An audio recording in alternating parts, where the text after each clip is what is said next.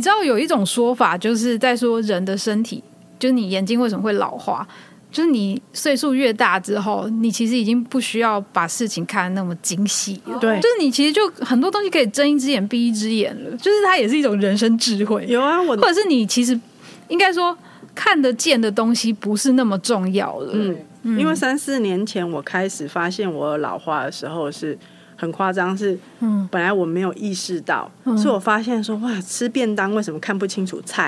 我那时候就觉得说有这么夸张吗？有，我那时候是觉得，哎、这菜为什么变模糊？因为我对东西很要求很很 clear cut 这样。嗯然后我那时候觉得，哦，那可能眼睛太累了，要需要看眼科什么的。然后有一次我真的去看眼科，嗯然后就找学姐看，学姐就跟我说你老花。我那时候第一个反应是老花，那什么时候啊？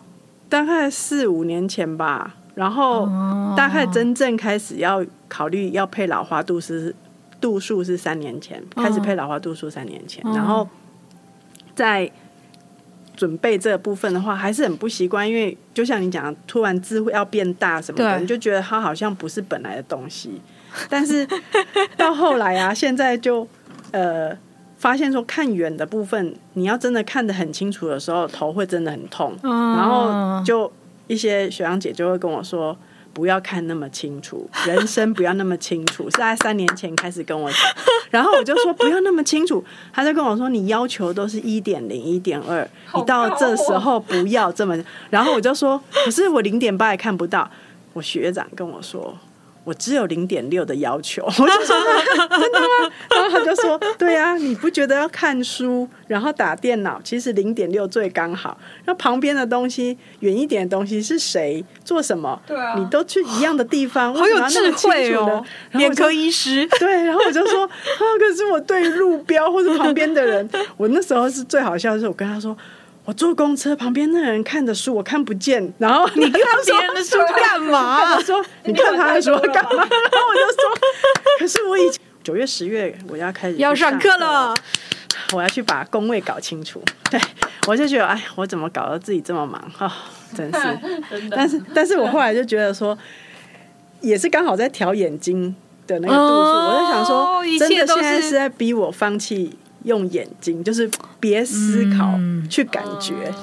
放弃那个视觉导向的思考法。对，就是嗯因为在那之前，我真的还蛮在乎视觉导嗯向，，眼见为凭，对对对。要有证据。对，这就是今天要讲的这个这本哦绘本。哦，所以没有没有证据，你就不会相信。我之前都会科学人就这样欸、这样啊。而且就是整整个 training 的过程啊，会非常相信那个眼见为凭，还有 evidence base，就是说，嗯，其实到现在为止，有时候还是会就是因为你讲出来的话你要负责，嗯，所以对于呃都市传说啊，哈、什么维他命 D 治百病这些，嗯，我还是很 question mark。我嗯除非是看到分数比较高的 paper，、嗯甚至那个 case report，就是说，哎，那个这个案啊报告，我可能也是当做一个就是。参考参考而已它就是个案。对我，我就是我还是很要求那种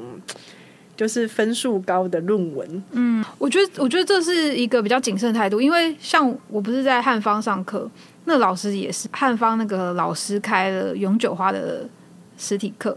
就是他是专门讲永久花，你知道他拿了多少 paper 出来？反正就是我们上的课，他就讲很多那个论文，然后后来他就说，他没有办，也不能说相信啊，就是他没有办法去传传播那种就是没有很很感受，对，对。很感受的东西，因为他觉得，比方说像他就说像这种啊，你你把人家的情绪引导出来了，万一你不知道怎么安抚，万一他回去了有问题怎么办？就是这是我那时候没想到的，但是老师说他就是他就是在意这种东西，后来他他不喜欢讲到太灵性的那个层面。虽然他说他，他就说他相信能量医学，其实他本身就是也是对能量医学是有所感受的，但是他不会去传播那个东西的原因在这，嗯，就是他觉得那是要有，就是有责任的，对。就某程度上是这样。然后我就在想说，对，就是变成如果你过分的讲求那个东西，就当然你不能，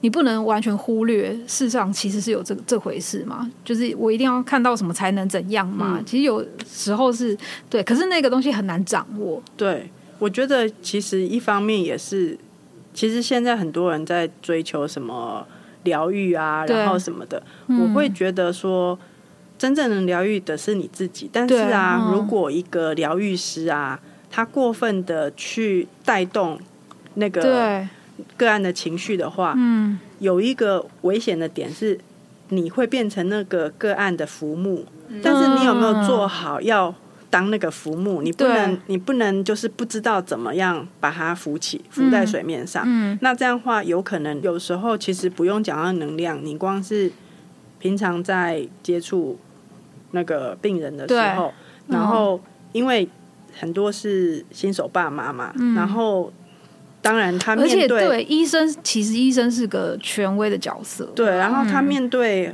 呃小孩的任何一个喜怒哀乐，他都会很惊讶，而且会很惊慌。嗯嗯嗯，他、在那种情况下，他就是会变成说，如果你没有做好那个你自己的呃界限，嗯然后嗯也太过度于关心的话，嗯，有时候会害了他，因为他嗯在那个当下的时候，他没办法自己做判断，他只能一直等你，一直找你。对，这种情况下的话，到底是谁害谁？哎，是说那你们以前在医学院训练的时候会有这个吗？不会问诊的训练哦问诊宣会啊，就跟诊啊，然后你会在其实久了之后，你会知道你你是一个什么样的人。嗯，我们有一些老师，他是二十四小时不关机，二十四小时赖，随时 on call，嗯嗯，那嗯。这样子很有大爱。但是我知道我不是这样的人，哦，对就是我觉得每个人有每个人选择，啊，对，所以才会说为什么会每个人会去选择适合自己的专科，嗯，然后选择适合自己的病人，因为其实那不是说有的人会说什么病人是需要训练的，好像就是说现在都是医师把自己当医疗，把自己当成服务业啊，然后完全让病人予取予求，然后会说病人是需要训练的。其实我觉得不是、欸，其实是要让彼此都变成一个独立个体才是最没错，对，因为在这种情况下，其实我觉得呃，身心灵疗愈啊，它跟呃，就是正统医学上有一个比较模糊的界限，就是身心灵疗愈那部分啊，常常会我觉得其实就算我们去看医生，然后你过度依赖医生，我觉得我就我之前就是一直觉得这件事是很奇怪的事情，嗯嗯因为医生也是人，对，你你等于把你自己的生杀大权或者是期望到医生身上了，嗯。嗯。那我觉得我现在去呃多方去了解各个呃面向的疗愈方式啊，其实就是我当然不会说我受的训练都是完全正确的，因为其实任何的知识都还在改变当中。嗯，像你说那个十年前可能。你说李世成的书，十年前可能大家都还是把它当成那个奇幻奇幻灵异怪谈，然后现在十年后，大家会开始讨论说，哎，这个是存在哦，这个怎么样去证明它？所以其实很多以前以为的那个学理啊，或许会慢慢的拨云见日，但是我觉得是呃，回到刚刚最开始讲的，你去了解各个方向的呃疗愈方式的话，是为了要保护那百分之九十九十五安全的呃部分给你的个案呐、因为是说，如果说太天马行空的疗法，或是说太过于 over 的疗法，那已经超脱现在真正可以理解，或是说真正生理上安全的部分的话，那这部分是已经被证实这有害了。那这种东西其实就应该要被告知，而且要被被稍微提醒。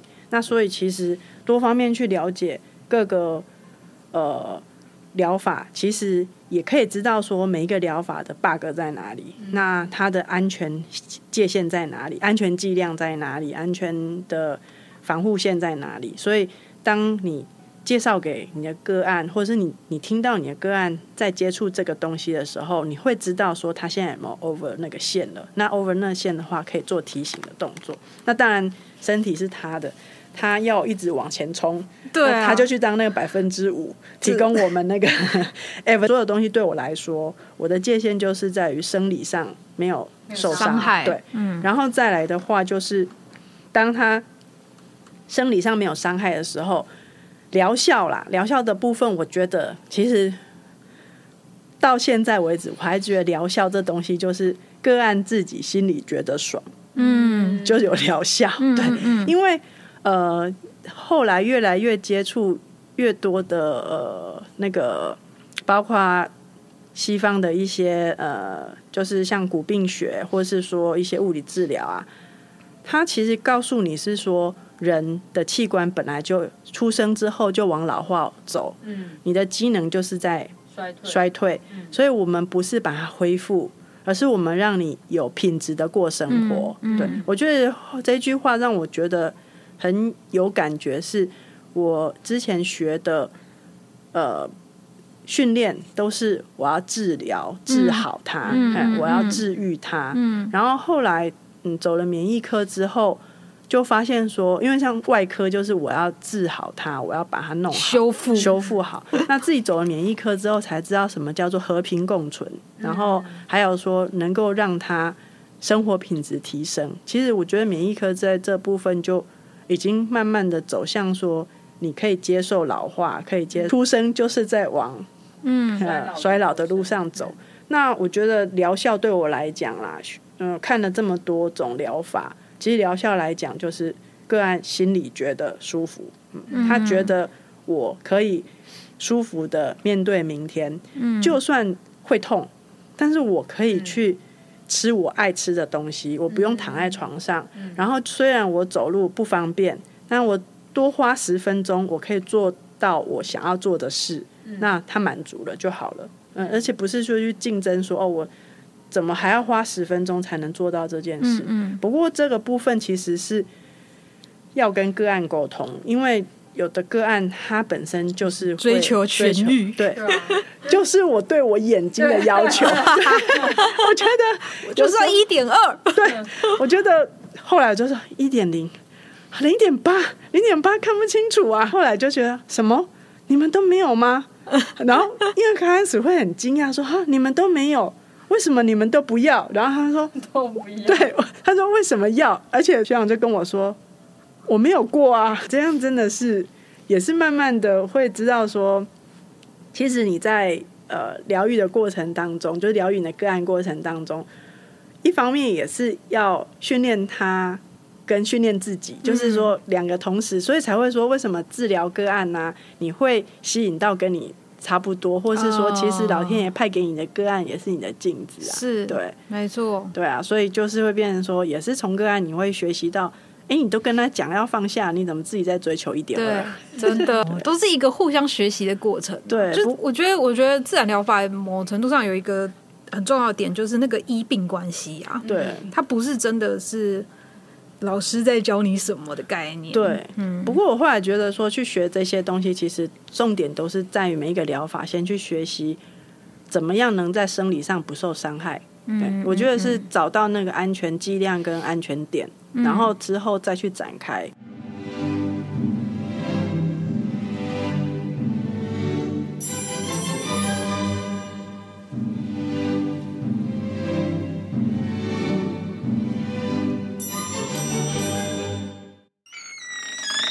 请关门，绘本推坑开始了。大家好，我是阿妮，大家好，我是雅婷，没话跟宝宝说，就从绘本开始吧。欢迎进入两个三行人的绘本推坑论第一季的推坑擂台 Round Two。今天的主题要由雅婷来介绍。好，今天的主题呢是长大的勇气。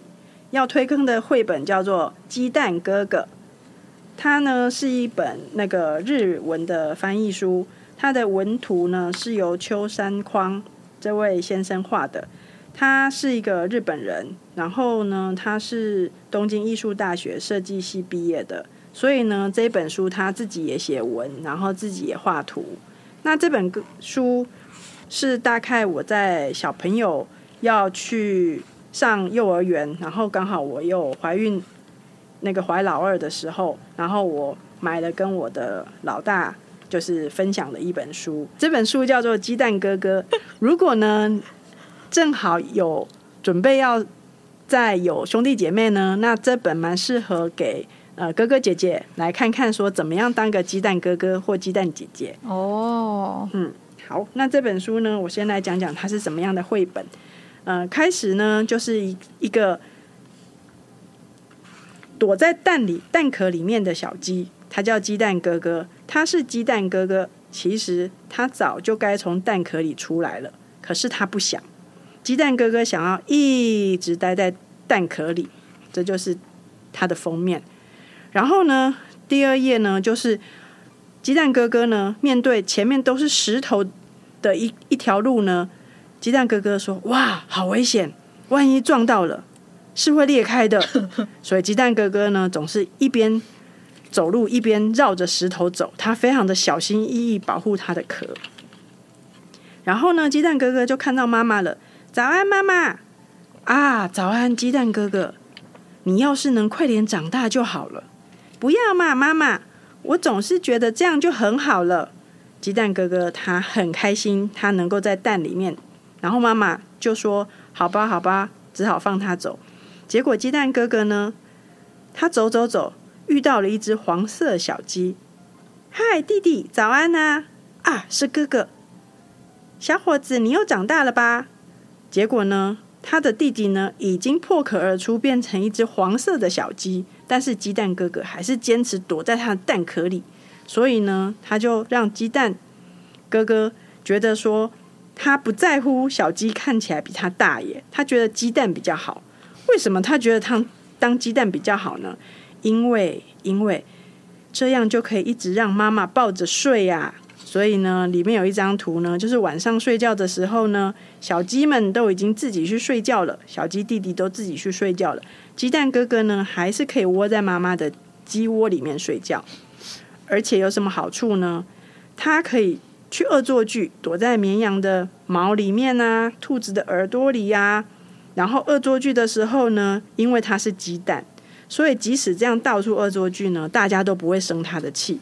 所以有没有觉得鸡蛋哥哥其实他也是躲在蛋壳里面，然后让大家觉得算了，不要跟鸡蛋计较。真的很狡猾。对，然后呢，可是呢，乌鸦先生会发现他，就会跟他说：“我来帮你打开。”他乌鸦先生就常常追着他跑，所以他很怕乌鸦先生，因为乌鸦先生是一个真正看到真相的人。他 帮 他打开，结果有一天呢，他就是被他追追追追到之后呢，他就躲进去小猪的鼻子里，结果呢，小猪就打了一个喷嚏，把它喷出去，咕噜咕噜咕噜，他就被喷出去的时候，啪，撞到一颗石头了。这时候他自己就吓了一跳，他说：“好像听到了讨厌的声音 啊，真的有裂缝了啊！” 这时候他发现他的背后有裂缝，但是他还是不愿意面对一个啪嚓，对，还是不愿意面对事实，他还是回去找妈妈。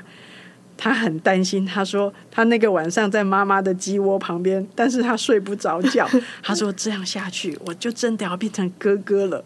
鸡蛋哥哥担心的一个晚上都没有睡。然后呢，隔天早上早晨来了，他担心的事情果然发生了，蛋壳啪嚓掉下来了。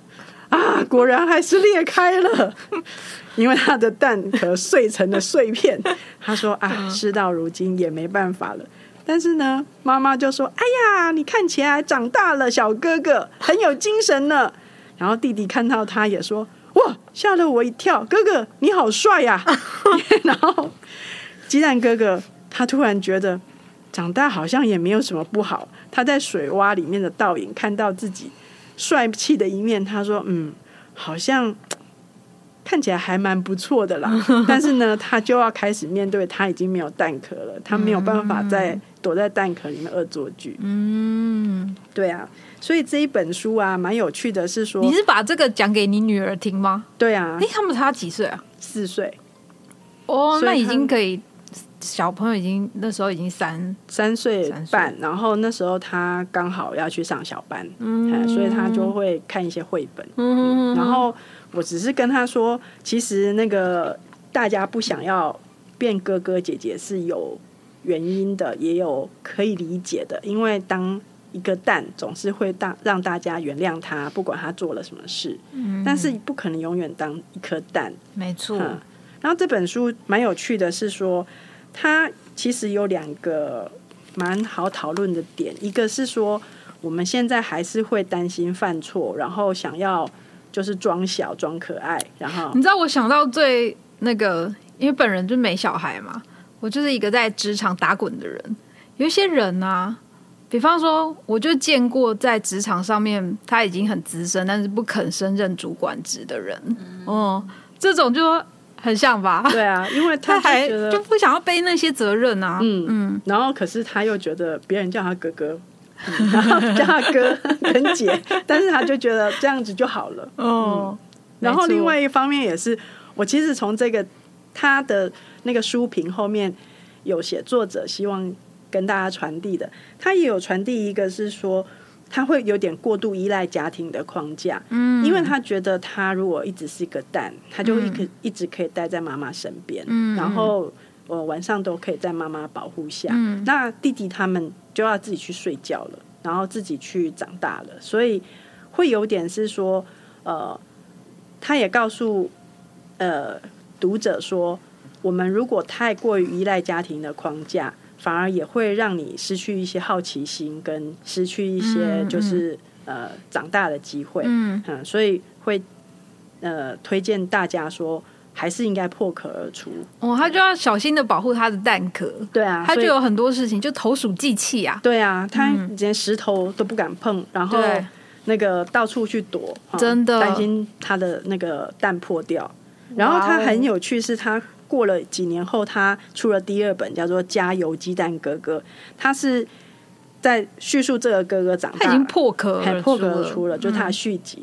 然后呢，他就在家庭里面呢，非常抬头挺胸，因为妈妈就会跟他说：“啊过度自信对你这个小哥哥耶。”然后所有的 所有的黄色小鸡啊，因为这个哥哥他因为从蛋里面出来的时候已经是一只小公鸡了，对所以它是有白色的羽毛啊，嗯然后有小小的鸡冠啊，然后跟那些小黄小黄小鸡是不一样的，所以小黄小鸡都会非常的羡慕他。就第二集啦，就会说啊，哥哥都绕他旁边，然后妈妈也会说哦，哥哥你真好，是大家的榜样。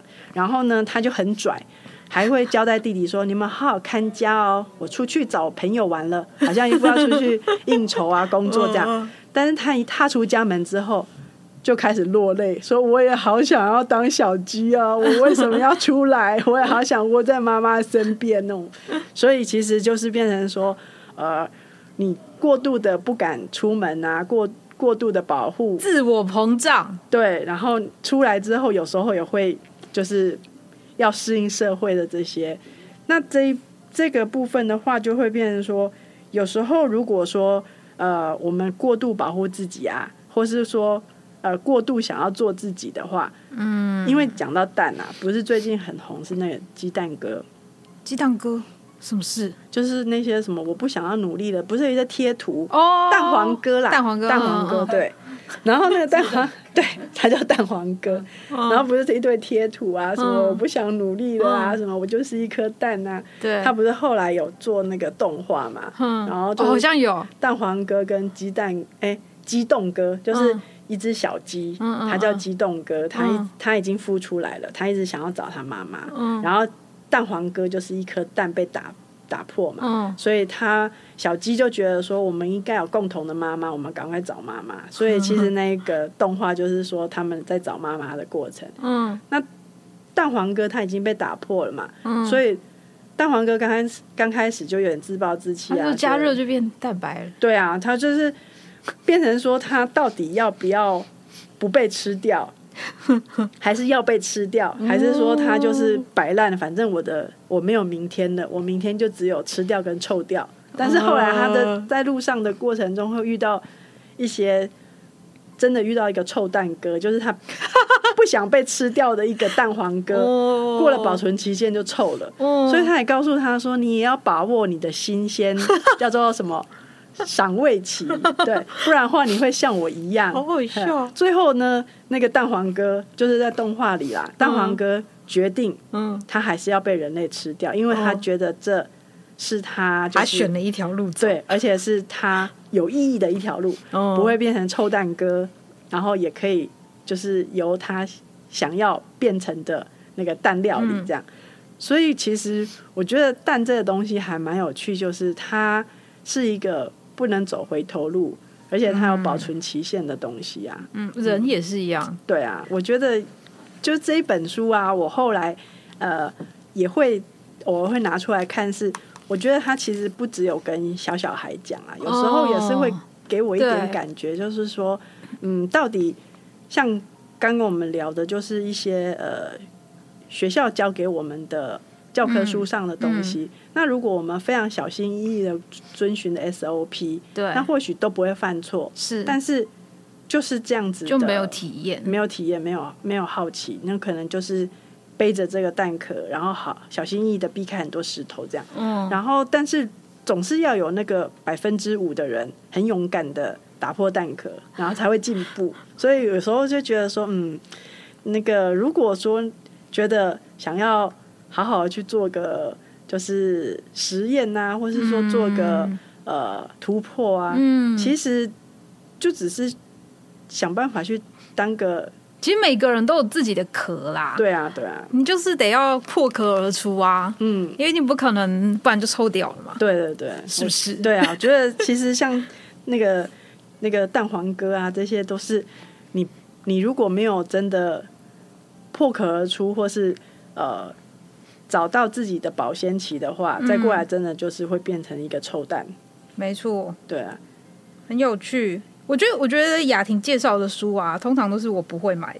不是不是，我告诉你，因为因为我没小孩，然后我们家是我妈妈会负责买绘本，所以通常我不会特别去买儿童看的绘本。就是我我通常都会挑那种画风看起来比较成熟，就我自己觉得是成人读会觉得有趣，或者是画风很美的那种绘本。所以我很少会看这种，就是一看我就觉得。哦，好像幼稚园的时候要读的东西，嗯，对。可是其实听今天听你这样讲，我就觉得，我觉得正是因为这些绘本的故事很简单，可是它其实又很，其其实就是人生的一些很重要的课题。然后我就会想说，说不定我在比方说跟我们家小朋友讲绘本的时候，说不定我们都可以聊得来。不觉得很有趣？因为其实这一个很哲学，嗯，因为我是觉得呃，你介绍的绘本啊，它是真的就是像你讲的，它就是变成一个艺术品可以来收藏，因为它每一面都画的很美。对可是给小朋友的绘本啊，第一个是它线条简单，就会其实因为为什么线条简单、颜色丰富，是因为他们没有注意那么多的那个细节，对。但是最重要的是说，要让他能够觉得跟他是平起平坐啦，所以。像那种什么蛋啊这些啊，我小孩都很开心。像什么蛋黄、啊，我觉得故事很有趣，我我可好像可以想象小朋友听的时候会觉得很好，因为我刚刚听也觉得很搞笑。嗯，然后他们就会默默的觉得说，嗯，好，也蛮有道理的。那那个鸡蛋哥哥都可以这样了，像我女儿那时候就觉得，鸡蛋哥哥都可以这样子了。然后很好笑是，嗯，不是他里面说弟弟都比他大嘛，然后他 他不在乎嘛，所以后来他自己跟弟弟吵架，嗯。四岁也是可以吵，一个婴儿，然后一个一个那个小班生吵架的时候，哎，弟弟就是只会在那边撸啊哭啊，嗯。然后他有时候会觉得，嗯，没关系，反正你就是弟弟，我是那个就是有优越感，然后还优越什么，然后后来弟弟有一些呃，我们会称赞呐，哦。然后他就说没关系，弟弟比较小鸡弟弟比较大也没关系，我也还是一个鸡蛋哥哥这样。子，就他就是觉得反正就是可以自己 自己合理化自己的。他觉，得他应该要包容，对对对。好，厉害哦！可是我觉得他不知道要包容，他只是觉得说好吧，那这样的话我就学就他也找到了一个，对他觉找到一个投射，嗯，他哦。投投射说嗯好啊，我就我也这样来做好了，哎、我我补充一下，那个我刚刚说那个德米安，他的那一句就是他那句话是说：鸟要挣脱出壳，蛋就是世界；人要诞生于世上，就得摧毁这个世界。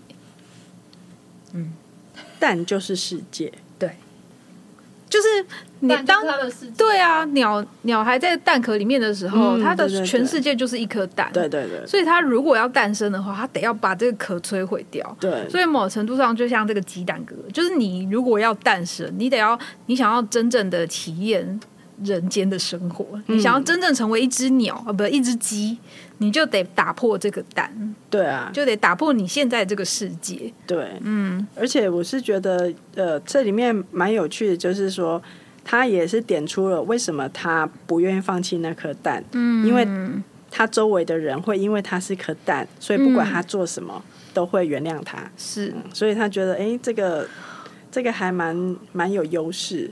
不过如果在职场上面，呃，就是巨婴啊，举没错，说的好，就是巨婴。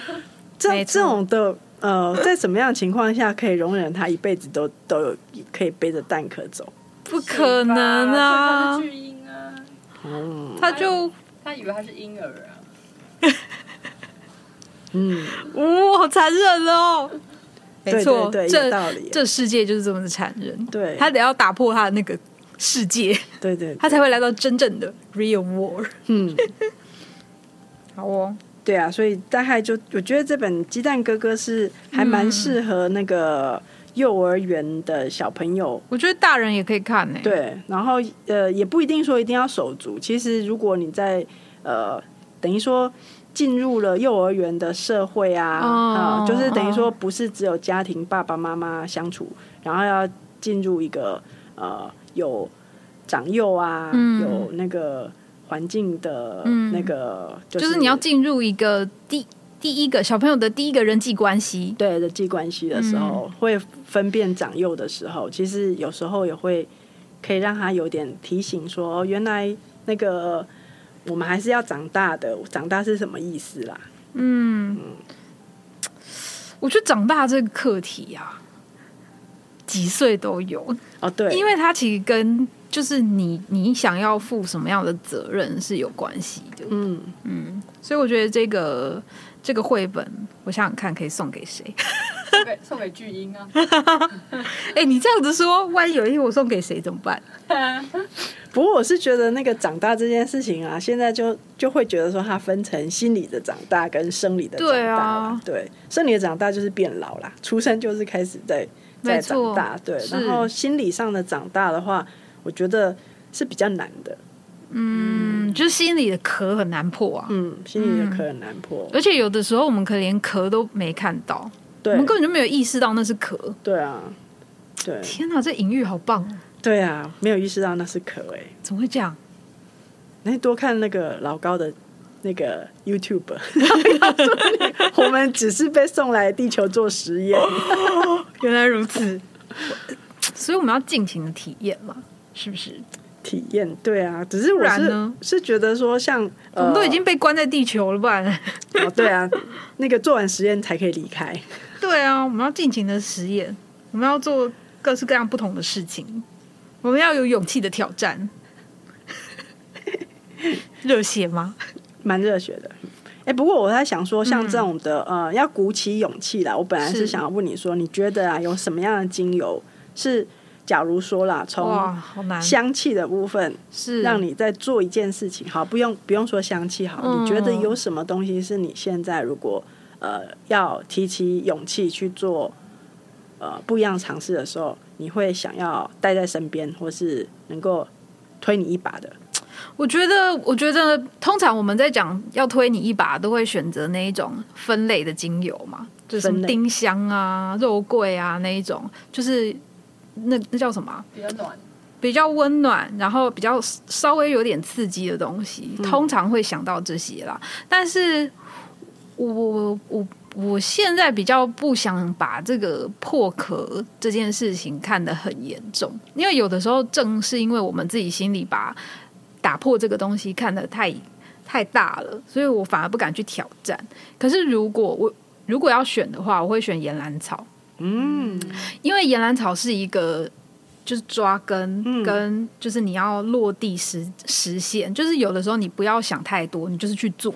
哦，哦我没想过哎、哦，我的话我会这样想，我会觉得你就是去行动啊，因为你一点点的行动，慢慢的累积，其实你就已经挑战了。嗯，只是你你一直以为你有一个无形的壳，你要去把它打破，可是其实是你只要着手行动就好。我觉得这个点很很明，应该说我有一个很明确的例子，就是我跟我一个朋友，然后我们两个在讲说，哦，要在网络上就是开个部落格，然后自己做内容。然后因为我本人就是上升母羊嘛，我就想说。开部落格有的什么难的？不就是打开然后注册一下就有了吗？所以我就立刻去弄，然后就界面很丑，但是我就马上弄出来了。可是它是那一种精雕细琢，想了很久，然后把界面打造的很美丽，然后才终于开展了。但是这两件应该说，只要你能做出来，你都是做出来。嗯，嗯，就是当然它那样很美也是很好的，但它可能过很久很久才挑战嘛，就是它很久很久它才实现它。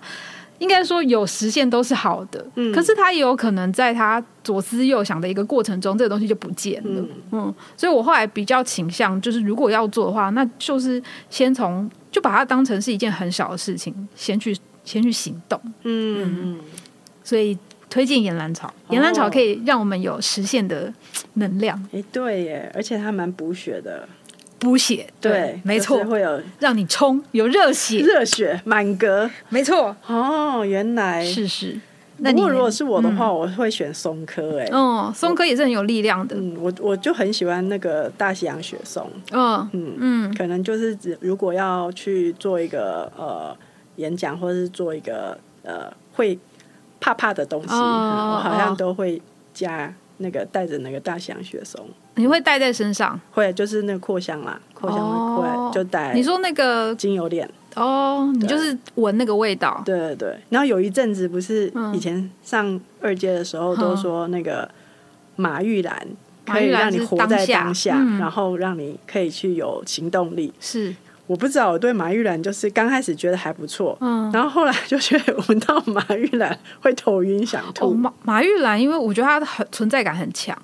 我觉得它之所以可以让我们意识到当下，也是因为它存在感太强了。哦，就是它可以让你马上就，但可是说真的，依那叫什么？依兰花不行吗？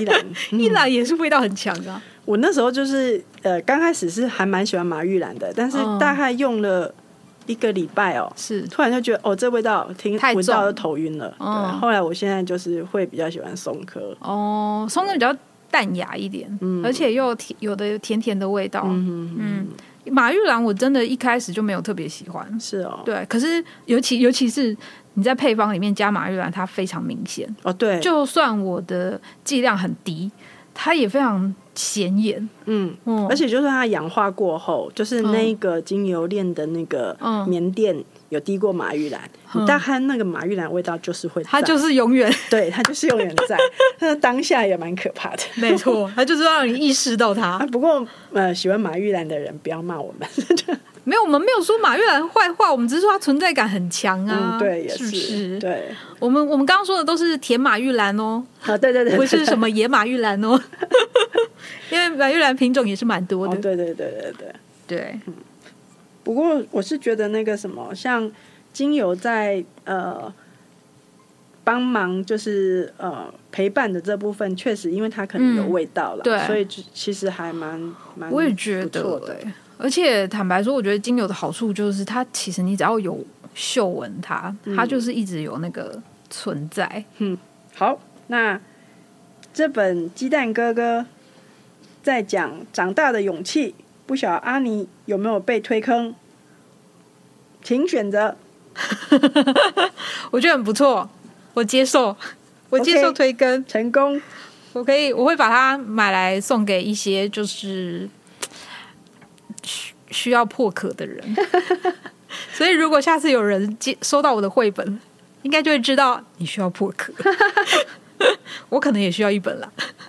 不过我是觉得有时候像这种比较小朋友的那个绘本啊，它看起来是有杀点伤力比较不要那么强。就是对它看起来比较有点幼呃可爱，对，就是你比较不会有一种我好像真的特意买个东西要提醒，但是真的有点靠背，其实 不觉得吗？其实没错，可能大人会收到，我为什么会收到儿童节礼物？就是你好好的感受一下，你是不是有一个壳？好哦，那我们今天就结束了。好，好饿哦好哦那就感谢雅婷今天为我们带来这个鸡蛋哥哥这么有趣的一本绘本那下次见喽拜拜。拜拜。